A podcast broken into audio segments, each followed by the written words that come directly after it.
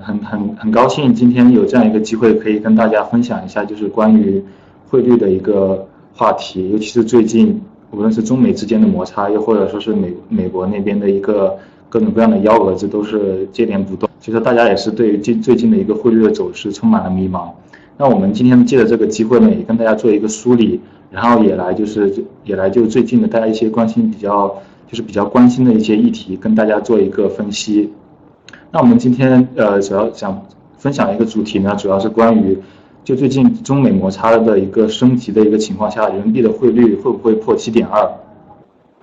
当然，就是今天大家其实关注汇率市场的小伙伴们也可以看到，那今天人民币对美元的一个汇率呢，也已经是回到就是七点零八左右的一个位置，也就是说现目前离七点二的距离已经还比较远了。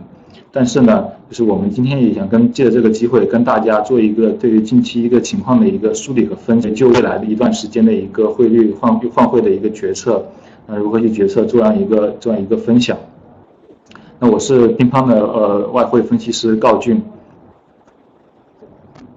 嗯，大家在直播中有什么问题，可以随时在聊天区跟我们提问。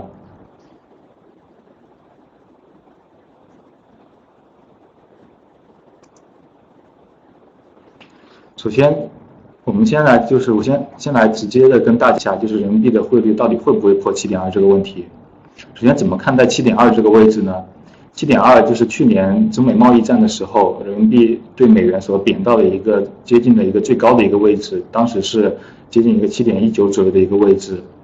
那大家其实对于这样一个位置呢，都是形成一定的，就是觉得会有一定的那一个压力的一个阻力的一个存在的，就是大家都非常关心这样一个重要的一个点位。但是呢，其实七点二这个位置跟之前破七的一个意义一样，就是七七点二这个数字本身呢，其实它并不是一个硬的约束，也就是说这个数字本身其实并没有太大的一个意义。那其实它所背后所反映呢，其实是大家对于整一个中国和美国之间的一个贸易关系的一个担忧，所以说大家特别关注七点二这个位置。那就这一次的一个人民币对美元的汇率的来看呢，那这一次。其实整一个人民币的大贬的背景是发生在，呃，就是香港的国安法的一个事件的时候，那尤其是川普在在爆发这样一个事件之后，川普就是呃非常多的